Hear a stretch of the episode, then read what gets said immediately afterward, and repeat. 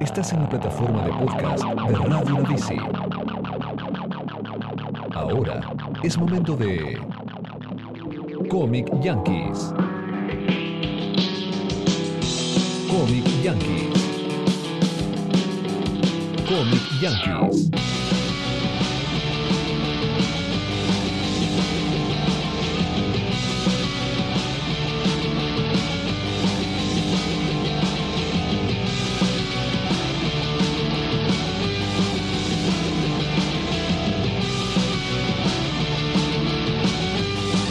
Bienvenidos a una nueva edición de Comic Junkies, un podcast donde expandimos los horizontes del universo del cómic. Mi nombre es Pablo Bester y como en todas las ediciones me acompaña el licenciado en onomatopeyas, el doctor Ezequiel Ali Pixel. Ali, ¿cómo te trata la vida? Eh, dulce como los vigilantes. ¿Qué tal la semana? ¿Qué estuviste haciendo? Nada, estuve leyendo un poco de Almer, no sé si te acordás de el primer programa de, que tuvimos Sí. Con el Capitán Manu. Ah, sí, sí, me acuerdo. Ah, que le había hablado un poco del que le había sacado hace poco, lo habían editado. Sí, lo, lo habían estado presentando hace un par de meses, así que nada, lo estuve viendo bastante. No sé ¿Y- si y vos qué lo- onda?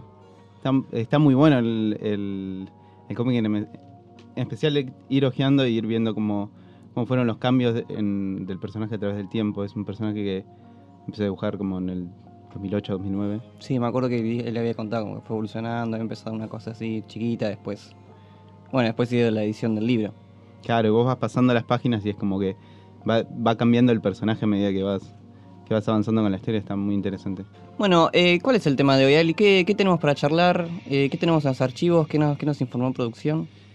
Eh, veníamos pensando un poco a hablar en el tema de un poco las mujeres en, el, en los cómics, el papel de los personajes femeninos, el, las autoras. eh, Sí, la diversidad de voces, digamos, porque generalmente uno piensa que, que las únicas personas que hacen cómics son los hombres y que quizás que las mujeres no están fuera de ese mundo y que algo me parece que es lo que no, no es real, no es así. Eh, cada vez más nosotros vemos en convenciones, eh, vas a una, una comiquería, ves chicas que están comprando, charlan sobre cómics, eh, interesadas, o sea, son, es, es una audiencia que existe. Y, y me parece bastante irreal que haya gente que aún lo niegue.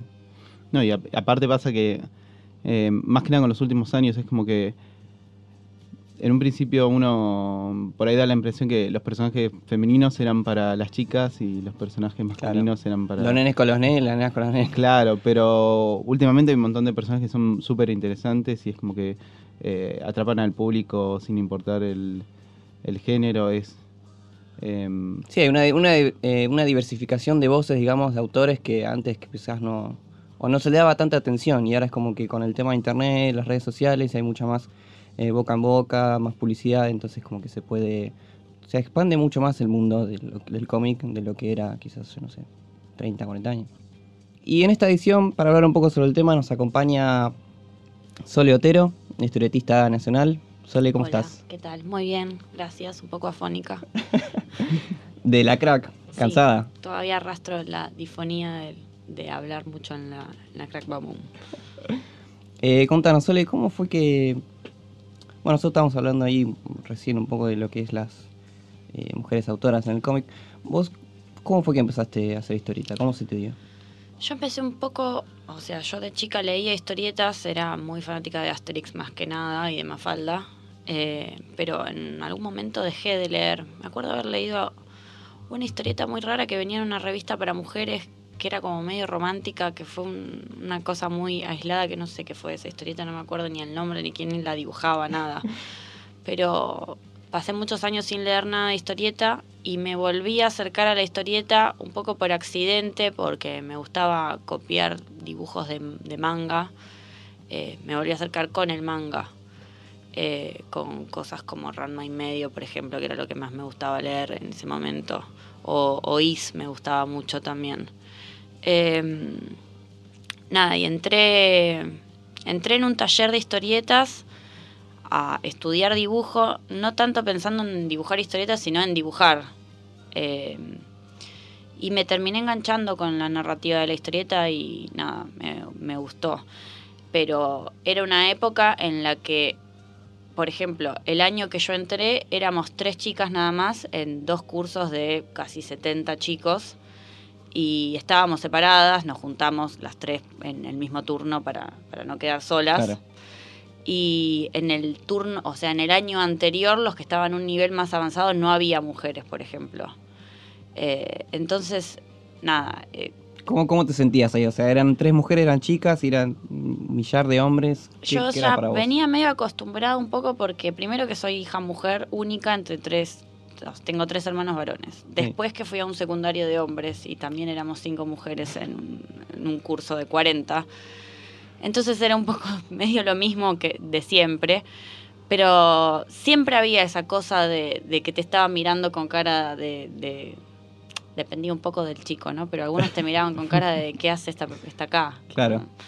Eh, como si fuese una especie de anormalidad en, esa, en ese lugar.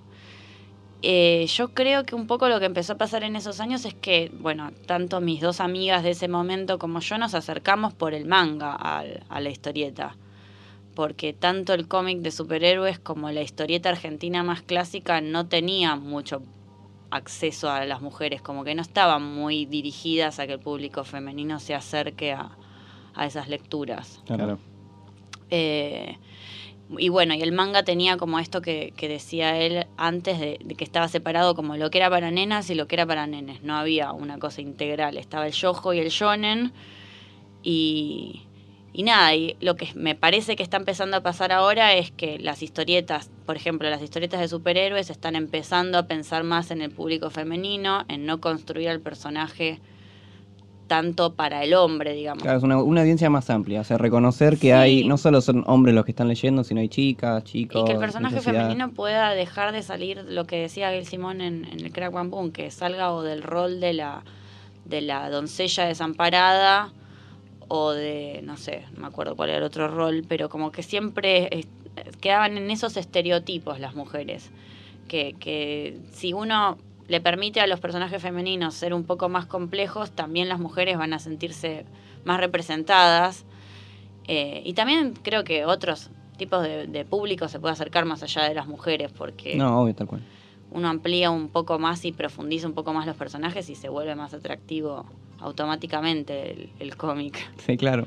Vos, eh, a medida que te fuiste formando, fuiste eh, haciendo tus historietas, ¿cómo viste estos cambios? ¿En cambio la audiencia o vos, eh, como tus colegas?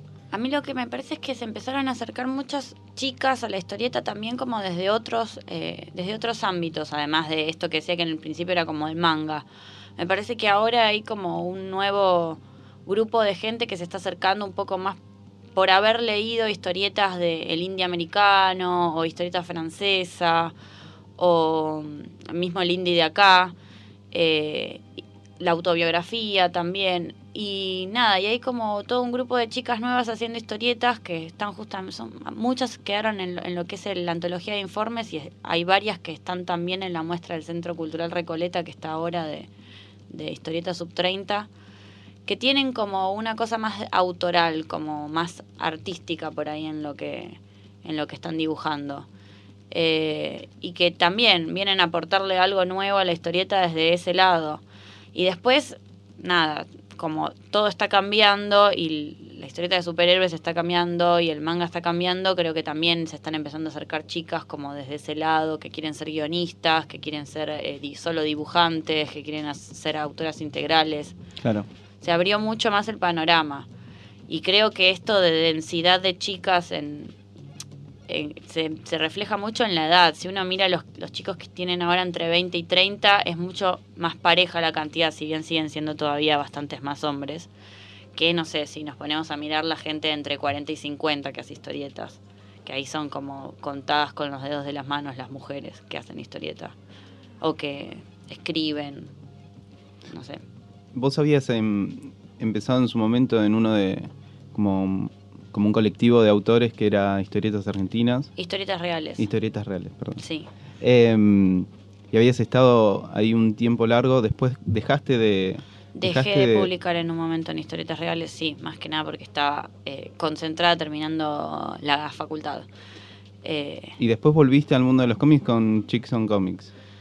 En realidad ya eh, antes, justamente cuando dejé historietas reales también dejé Chicks on Comics, porque Chicks on Comics ya tiene como 9, 10 años. Eh, y cuando volví, volví a Chicks on Comics y historietas reales no, no le volví a enganchar de nuevo el, ritmo y, lo dejé, pero a eh, Chicks on Comics sí volví.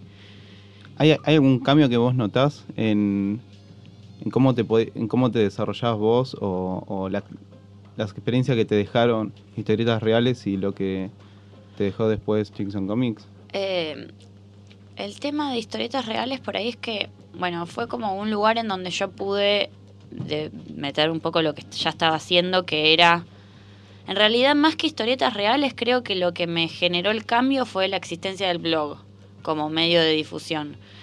Eh, y como el ponerme a mí misma el compromiso de hacer algo una vez por semana o dos veces por semana, como lo hacía en un momento. Entonces, con ese compromiso y con el feedback que me daba el público que lo leía, eh, nada, me, como que me incentivé a mí misma a, a seguir produciendo material de lo que en ese momento era solo Le Paso Sole o Salita Roja. Y Chicks on Comics es un poco diferente porque funciona como un diálogo entre nosotras en el que posteamos por turnos y nos vamos contestando en inglés y como a veces se vuelve medio un delirio la, conversación que tenemos. Pero es como, no tiene tanto compromiso porque por ahí a mí me toca dibujar una vez cada tres meses o cada dos meses. Pero es esta cosa de pertenencia a un grupo de mujeres y que por ahí lo que más sale de Chicks on Comics es el, el hecho de que armamos cosas, armamos eventos, armamos muestras, armamos publicaciones, tenemos más contacto entre nosotras, es como otro tipo de, de riqueza la que, la que genera como grupo Chicks on Comics.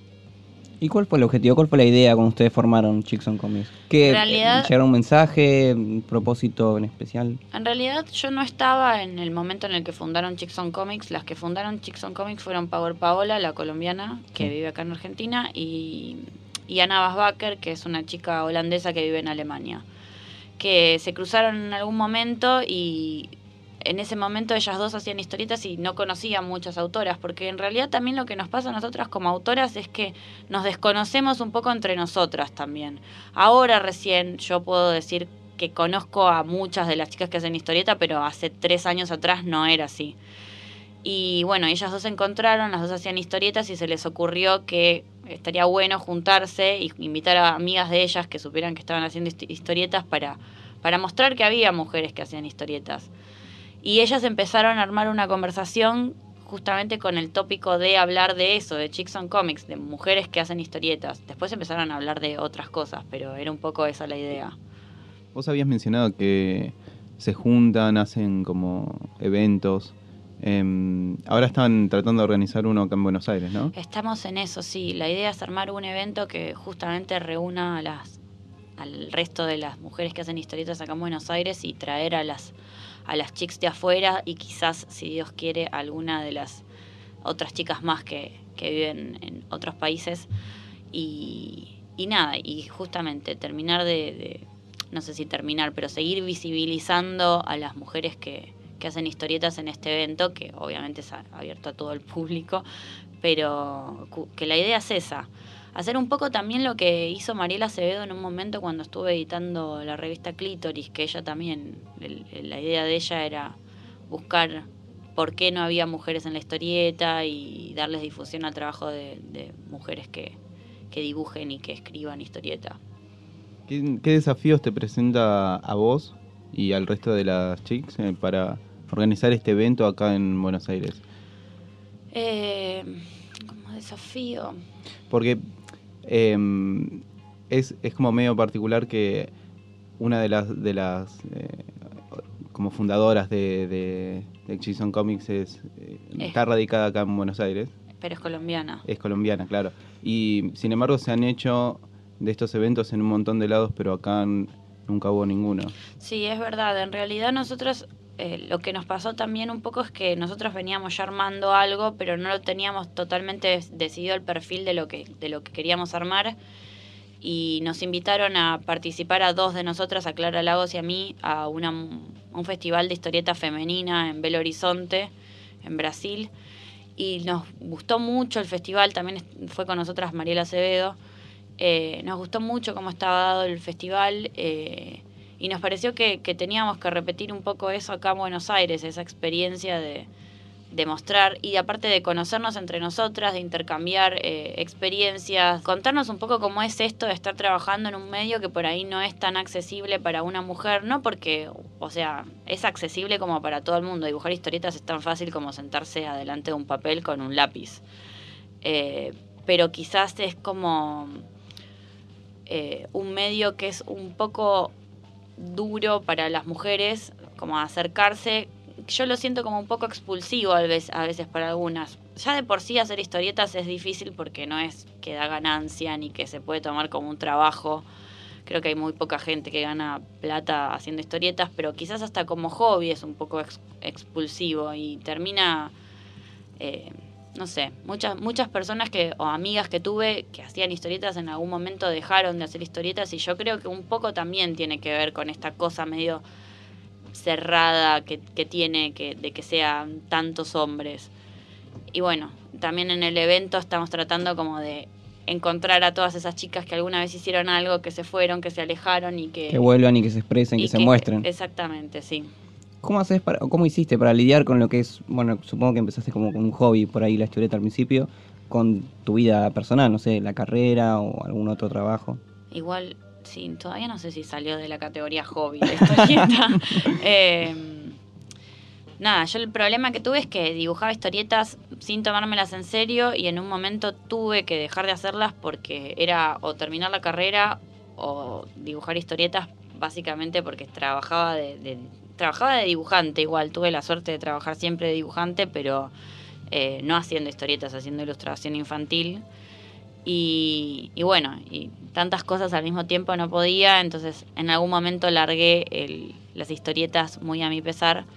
Y después lo otro que me generaba, conflicto era que yo, yo quería ser ilustrador infantil, no quería ser historietista. Creo que también tiene algo que ver con esto de, bueno, ser ilustrador infantil es una idea quizás un poco inconsciente que se me plantó en la cabeza de que era más de mujer ser ilustrador infantil que ser historietista.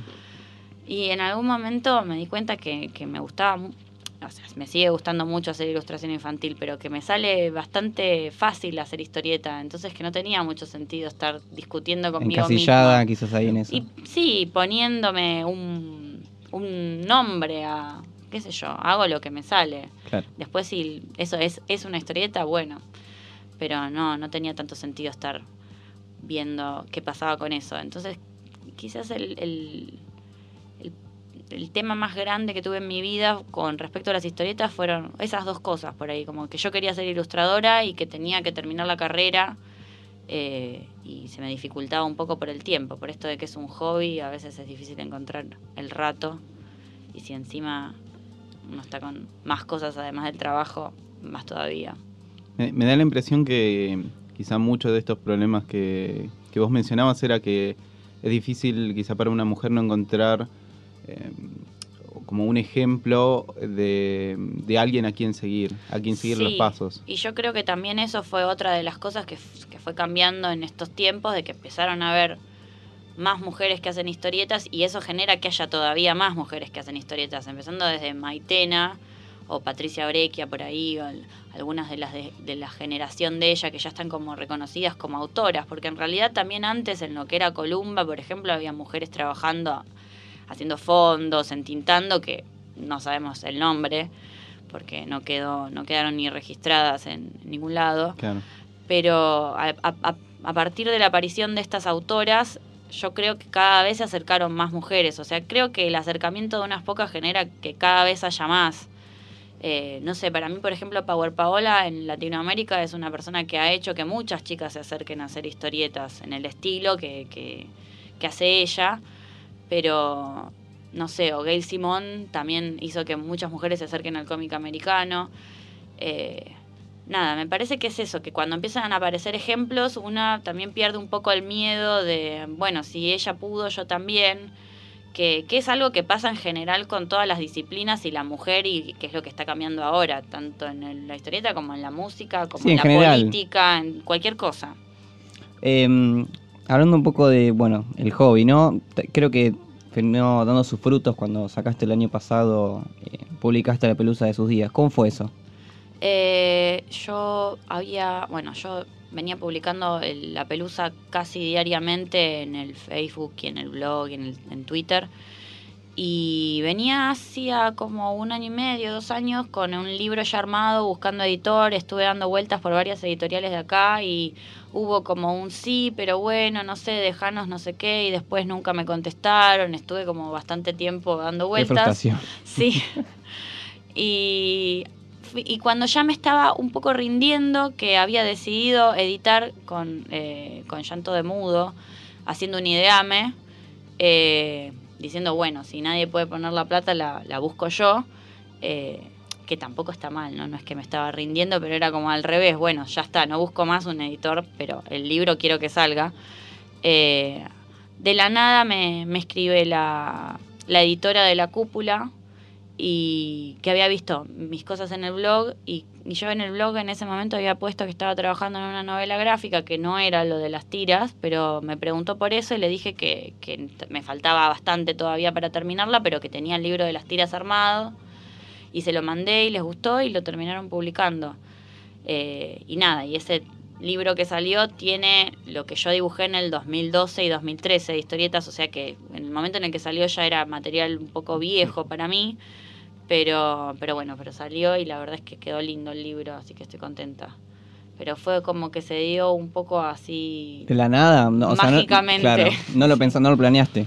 No, no, no. De hecho, en un momento alguien había asumido que yo había mandado carpeta a Comicópolis porque el año anterior había estado el editor de la cúpula mirando carpetas, pero no, no, no, no me había acercado yo. No sé, fue medio de casualidad, pero salió. Vale. Yo creo que si haces cosas en algún momento salen. Es que es lo que, es lo que vos habías dicho, o sea, el tema de la difusión ahora con internet, o sea, pones un blog, tenés Twitter, Facebook, no sé, Tumblr, DeviantArt, creo que de ahí como que sola eh, sola va a salir al- por ahí algún laburo, no sé, publicar algo. Sí, sí, para mí, o sea, siempre me parece que si uno, el tema es tener el desafío consigo mismo de estar buscando siempre cosas nuevas y probando cosas nuevas y creciendo.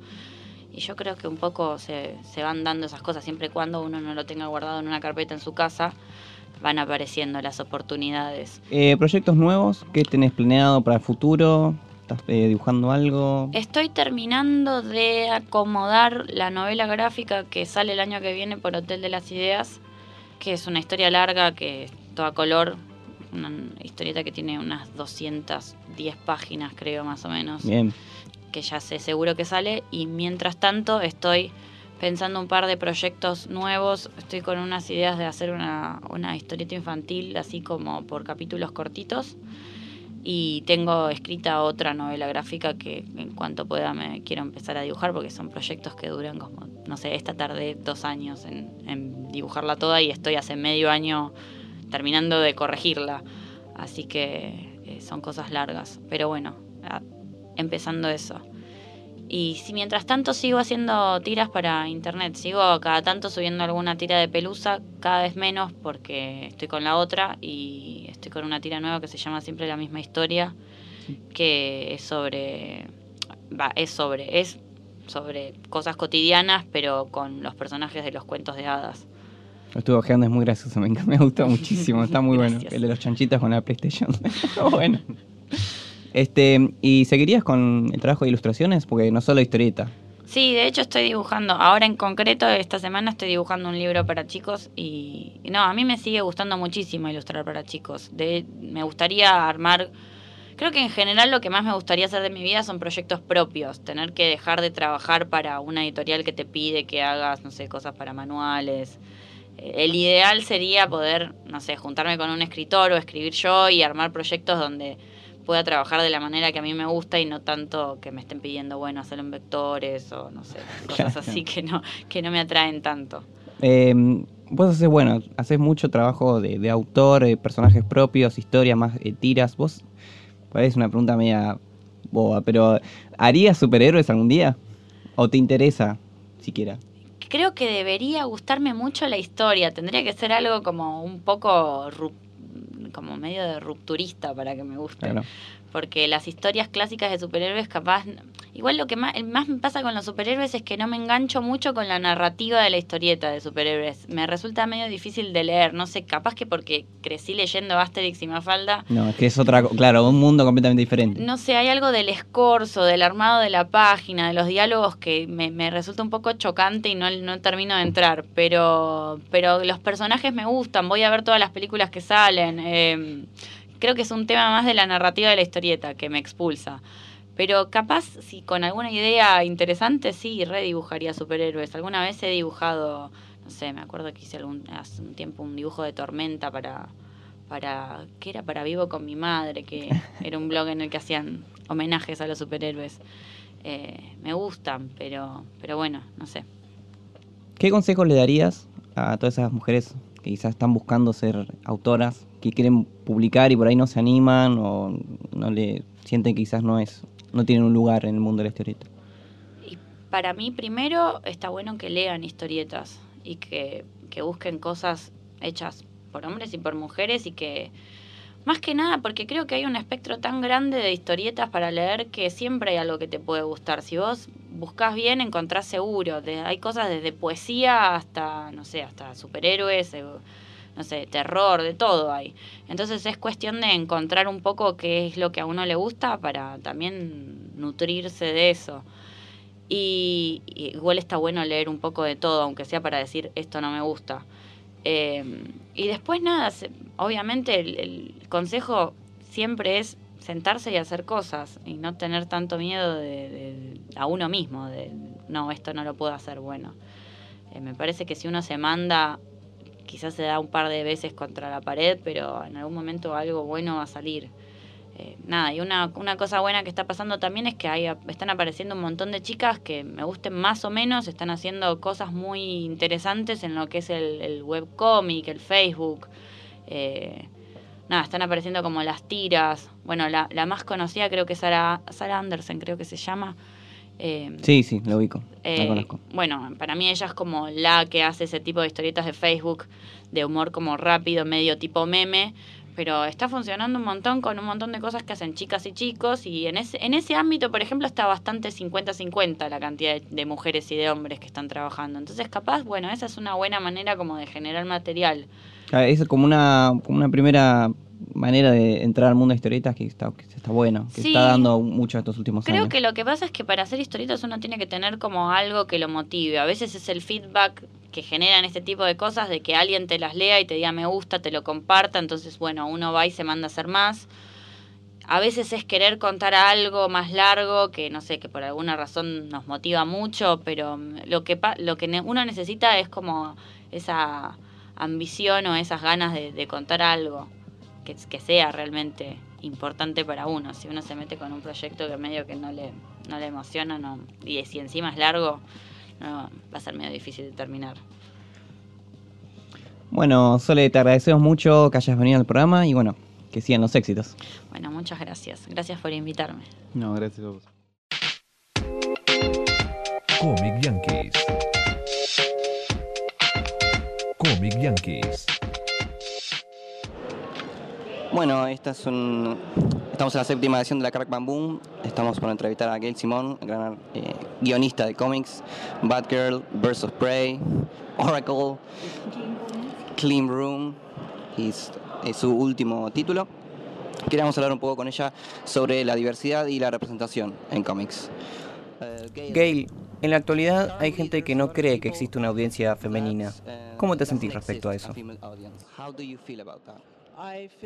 Me siento como, ¿de dónde sacaron esa idea?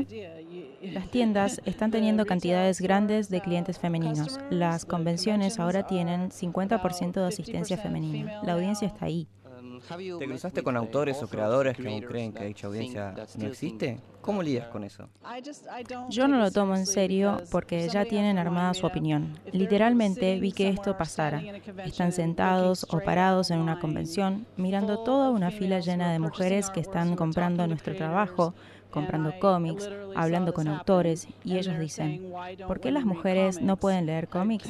Yo ya no puedo ayudarlos. Usualmente cuando hay un cómic liderado por una mujer, la gente cree que este personaje tiene que ser el típico personaje femenino fuerte, este estereotipo, esa imagen fija que supuestamente todos tenemos. ¿Por qué crees que sucede y cómo podemos cambiar esa imagen? Creo que es importante tener cómics liderados por mujeres y personajes femeninos que son fuertes en diferentes maneras. Entonces, así como necesitamos variedad de trajes, cuerpos, tamaños, etnicidades y sexualidades, necesitamos una variedad en fuerza, en fortaleza. No solo hay fortaleza física, sino que hay también fortaleza intelectual, la fortaleza de ser compasivo, la empatía puede ser una fortaleza, hay muchos tipos de fortaleza por ahí. Yo espero que a medida que esta industria comience a abrirse y expandirse, voy a empezar a ver otros personajes femeninos que no solo físicamente son fuertes. Actualmente estamos teniendo en la comunidad comiquera como un aumento de diversidad y de charlas sobre la representación. ¿Cómo crees que podemos finalmente lograr esta igualdad que muchas personas como vos están tratando de debatir y por la cual pelean? Tenemos que tener un uh, ataque desde tres perspectivas. Primero que nada, um, necesitamos a los autores creando el material. Necesitamos a la compañía apoyando eso y necesitamos a la audiencia comprándolo. Porque emitir una opinión con tu dinero es algo muy relevante en esta industria. Eso es lo que salva cómics. Es lo que uh, hace que se sigan publicando cómics y también permite que otros cómics con contenido similar puedan llegar a publicarse. Así que si realmente te gusta y de verdad estás metido en la diversidad, por favor, por favor, por favor, encontrar un libro que represente eso que te gusta y apoyarlo de cualquier manera que puedas. Como mencioné antes, escribiste diferentes personajes femeninos, como en Birds of Prey, Batgirl, Wonder Woman. ¿Qué querías contar con ellas? ¿Cuál era tu meta con esos personajes, contando sus historias? Siempre hay metas pequeñas dentro de las metas grandes, pero la meta más grande de todas era mostrar que las mujeres pueden llevar sus propias historias. No tienen que ser la ayudante o la novia, tampoco la dama en apuros, la víctima. Ellas no tienen que ser todas esas cosas uh, para poder mover una historia y que sea exitosa, como estamos viendo con muchos cómics actuales. Los cómics liderados por personajes femeninos son cada vez más exitosos y eso está haciendo una diferencia enorme. Hablando de ese punto, vos escribiste Red Sonia. ¿Cómo llegaste ahí? ¿Habías leído el personaje antes?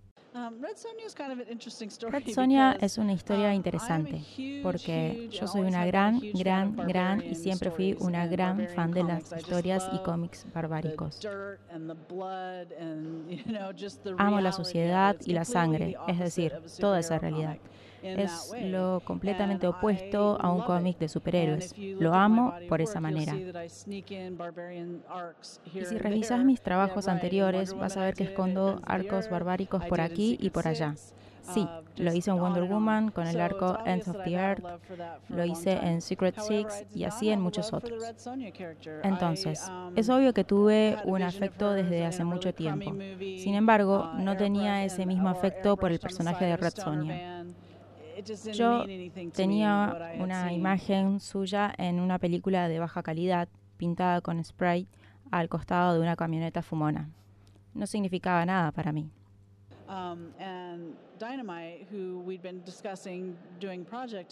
Y Dynamite, que habíamos estado hablando de hacer un proyecto juntos, vinieron a preguntarme si quería escribir Red Sonia y dije, no lo creo.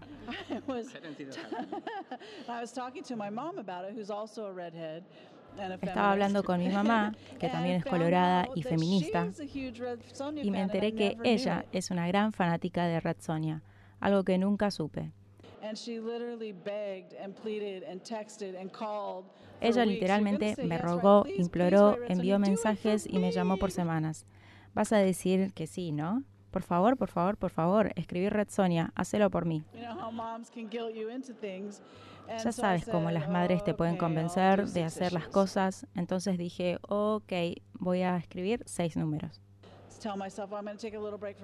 Y mientras estaba escribiendo Batgirl, me decía a mí misma, voy a tomarme un recreo de escribir Batgirl y comenzaba a escribir un par de páginas de Red Sonia. Miraba 12 páginas después y wow, eso fue muy divertido.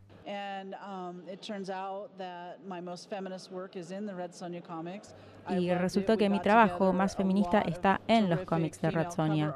Juntamos muchas um, ilustradoras de tapas increíbles para que dibujen las portadas alternativas, además de la principal que ilustra Jenny Frison. Yo escuchaba dentro de la industria mucho, oh, queremos contratar autoras, pero no podemos encontrar ninguna. Bueno, sabes, me tomó 15 minutos y un mail masivo poder reunir un grupo enorme de autoras que pudieron mostrar lo fantástica que son. Lo hicimos otra vez con la antología de guionistas mujeres. Eso también fue para decir, estoy cansada de escuchar lo que dicen, ya no pueden decirlo más. Entonces les digo, hey, miren esto. Creo que pudimos lograr cosas muy importantes con ese cómic y con todas las autoras que formaron parte de él. Realmente estoy muy orgullosa de eso. Estoy orgullosa porque además amo los temas modernos en la fantasía del mundo barbárico. Pienso que funcionan muy bien y es muy divertido. Vi que te expresaste Um, mucho sobre el hashtag Visible Woman, mujeres visibles. ¿Por qué crees que es tan importante hablar de las mujeres y la representación, hablar de que existen autores femeninos creando e ilustrando cómics? ¿Por qué pensás que la gente debería conocer sobre esto? Es un tema tan complicado, pero resumámoslo de esta forma. Por muchos años, y aún sigue así en nuestra cultura, en muchas maneras las mujeres son consideradas invisibles.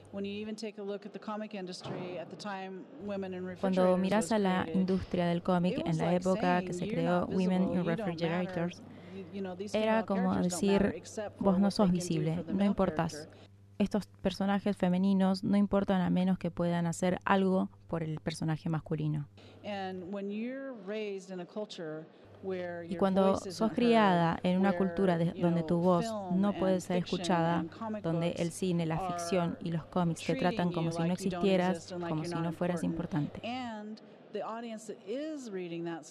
Y la audiencia lee esas cosas, ellos empiezan a tener esa idea también. Estaba hablando de eso ayer. En las Olimpiadas, una mujer gana una medalla dorada y van derecho hacia el marido y le dan todo el crédito a él. Por ese tipo de cosas necesitamos la visibilidad y que veamos cuáles son nuestros logros, qué podemos hacer con igualdad de oportunidades. Tenemos que parar esta actitud en la cual los hombres siempre son superiores a las mujeres.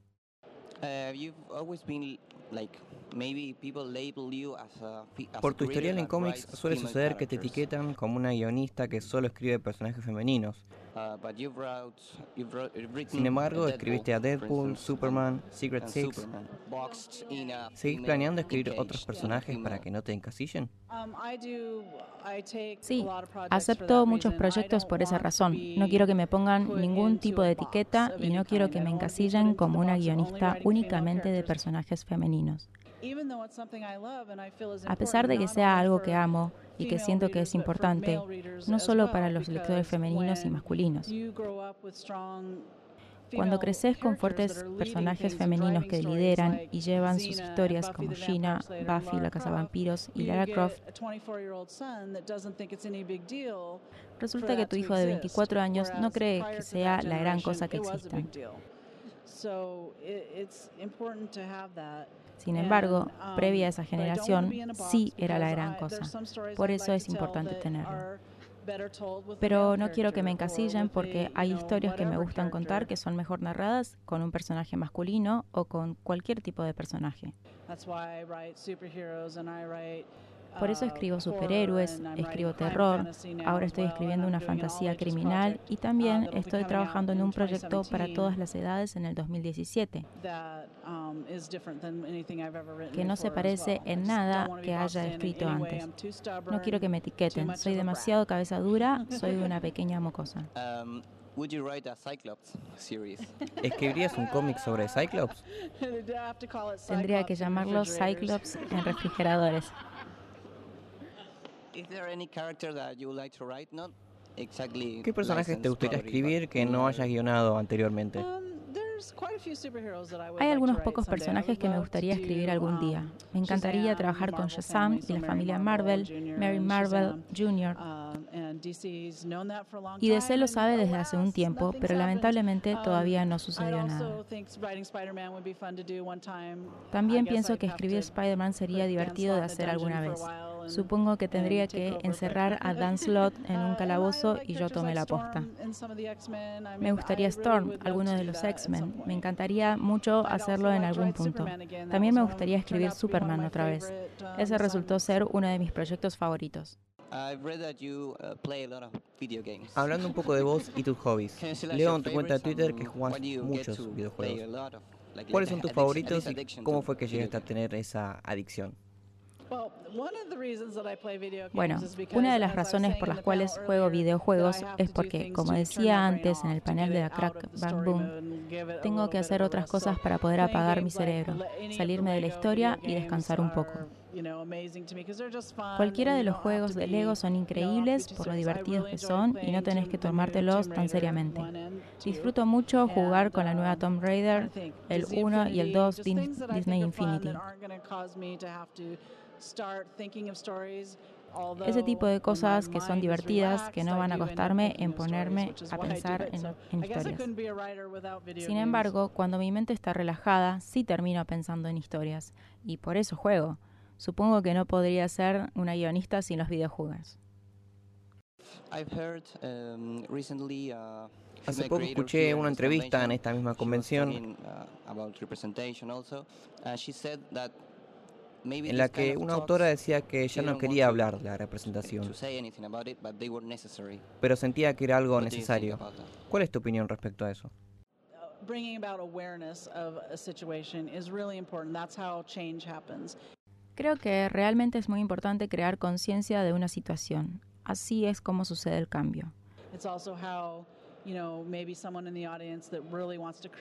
Por ejemplo, alguien que está en la them, "Oh, you're a audiencia y quiere crear, comics." pero no lo hace porque otra persona le dijo, eh, sos una chica, no puedes hacer cómics.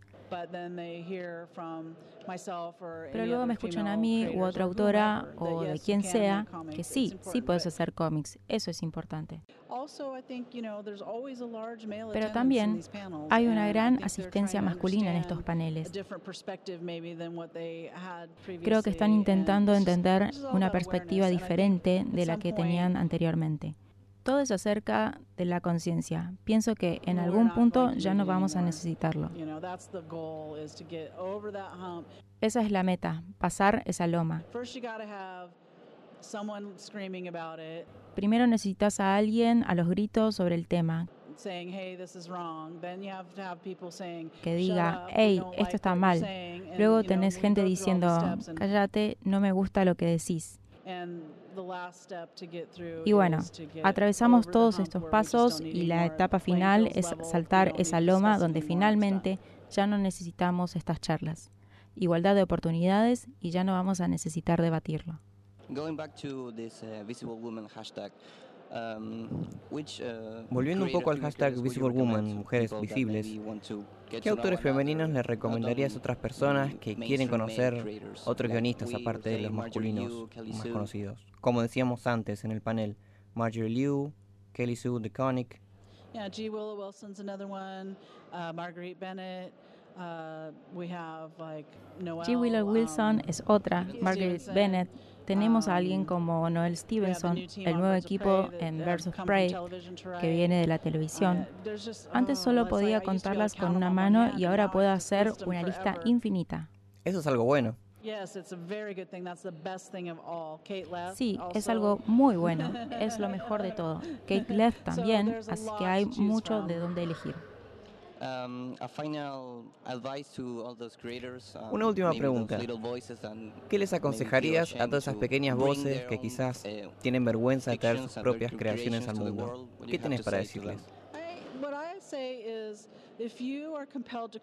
Lo and que you les feel digo like you have es, something to si hay say una fuerza que not te been lleva a said, crear y sentís que tenés probably algo para decir que no se haya dicho, entonces And probablemente haya otra I gente que say quiera escucharlo. Y entonces yo digo, háganlo. Si es algo que no se hizo antes, prepárate para que haya gente a la que no le guste. Es natural, no les gusta el cambio. ¿Y qué? A mucha otra gente sí les gusta o muchos otros lo vienen esperando hace años.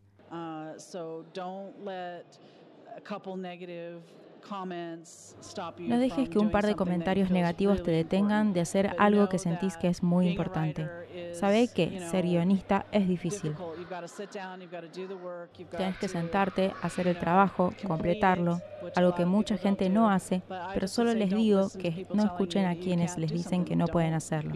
Tampoco sean sus propios enemigos. No se digan a ustedes que no pueden lograrlo. Well, thank you, Gail Simon, for this great interview. and thank you for your time. Muchísimas gracias, Gail, por esta gran entrevista y gracias por tu tiempo. Yes, thank you very much.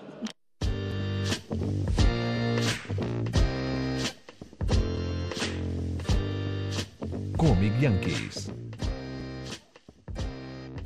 Comic Yankees.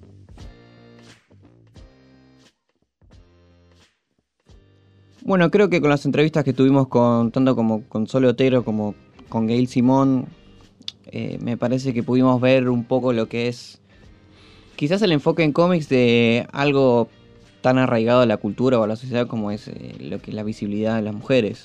Sí, obvio, aparte de ver un- como un punto de vista distinto, digamos, el panorama que eh, tiene que tener un artista femenino como para estar dentro del, del, del- el género, digamos, o de lo que es el submundo del cómic, que uno, uno como que arcaicamente ya lo, piensa que es algo como más de hombre o, para hombres y es como está bueno también ver el, punto de vista diferente que también es como que se da medio relacionado con, con, digamos el momento social que se está dando de, de hacer más visible el, el papel de una mujer y equi- equipararlo con el de en el de todos los demás Bueno, creo que con este programa pudimos también no solo, bueno, quizás no solo mujeres, sino también eh, tener la posibilidad de escuchar otras voces. Y eso me parece que es lo más importante en la comunidad, no en la comunidad del cómic, que no es lo que tratamos nosotros, pero